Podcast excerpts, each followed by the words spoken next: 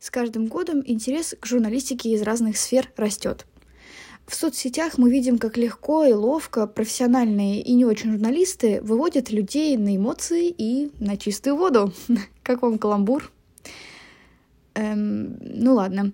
Так вот, куда же поступать, если выбрал делом всей жизни журналистику? Ответ на этот вопрос я хочу озвучить сегодня.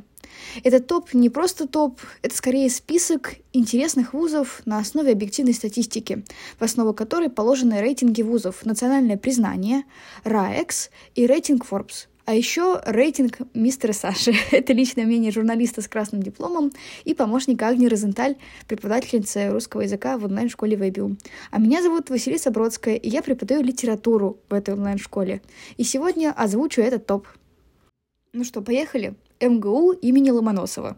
Спорим, вы ожидали, что я назову этот вуз одним из первых точно.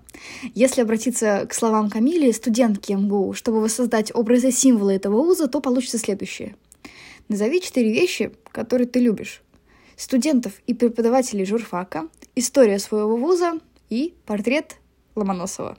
Студенты проходят здесь серьезный отбор, потому что московское образование, оно издавна считается одним из самых престижных и востребованных. И, кстати, сложность отбора компенсируется уютом. У студентов есть даже целые комнаты отдыха. Просто приходи в калате и, живи. Вот что значит погрузился в учебу всем своим естеством. Кстати говоря, в 20-е годы студенты МГУ так и делали. Еще одна важная составляющая вуза — это не только интеллектуальное, но и физическое развитие. Кружки и секции не дадут вам заскучать. А теперь загибайте пальцы, если вы слышали имена знаменитых МГУшных журналистов. Дмитрий Быков, Дарья Донцова и Андрей Малахов. Это выпускники как раз МГУ. Вслед за Радищевым совершаем путешествие, но не из Петербурга в Москву, а обратно, из государственной столицы в столицу культурную, СПБ ГУ. И также начнем обзор со слов студентки СПБГУ Алсу. На журфаке СПБГУ делают ставку на практику. Теоретические занятия вы будете получать в поле, работая, работая, еще раз работая над практической домашкой и семинарами. Возможно, поэтому мы отсюда и выходим востребованными специалистами. Для подготовки студентов в СПБГУ разработали собственные стандарты.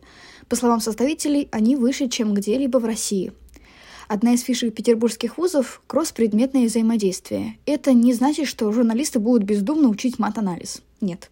Изучаются и преподаются предметы все в гармонии и дают широкие знания о мире. Вот что самое главное. А еще тут внезапно удобные парты. Саша, о котором я упоминала в начале, чуть не проспал начало вступительных испытаний в этот вуз, удобно устроивший за одной из парт. Кстати, помните, кто такой Павел Дуров и Константин Эрнст? Эти крутые ребята учились именно здесь. Ну и, наконец, вышка. Высшая школа экономики. Это вуз не совсем про экономику. Название вуза в данном случае не говорящее. Тут изучают все. От философии свободных искусств до онлайн-анализа данных и даже молекулярных технологий. Лера, студентка НИУШЕ, поделилась.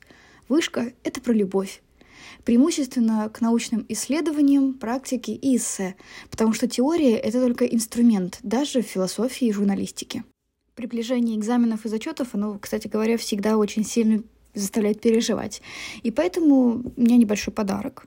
Мы подготовили для тебя подарок. Это тест, который определит, есть ли у тебя симптомы эмоционального выгорания. Переходи по ссылке в описании выпуска, чтобы его пройти, и делись своими результатами.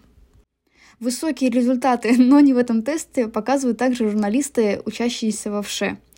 С 2023 года не у ШЕ появился полноценный онлайн-бакалавриат – первый, кстати говоря, среди топовых вузов. И там можно получить диплом, даже не выходя из дома. Вот такая нанотехнология. Что вполне себе в духе в профессии, потому что журналисту важно тонко схватывать и быстро реагировать на актуальные изменения в мире э, и в культуре. И вот еще немножко про актуалочку. В вышке есть СОП – студенческая оценка преподавания, которая позволяет очень даже демократически решать любые образовательные проблемы и говорить о студенческих проблемах так, чтобы их услышали. И еще вышки всегда выступают за необычный подход и самореализацию. Поэтому в списке выпускников такие интересные необычные люди, как Ксения Макрушина, глава Центра городских исследований Сколково, и даже феминистка Никсель Пиксель. Вот такой необычный или предсказуемый, не знаю, поделитесь своими впечатлениями. Получился у нас топ. Спасибо большое за внимание. Слушайте и другие выпуски подкаста. И не забывайте, что журналистика, возможно, ближе к жизни, чем многие другие науки. Если вам нравится жить, я думаю, что журналистика точно понравится. Еще раз большое спасибо и до встречи. Пока-пока.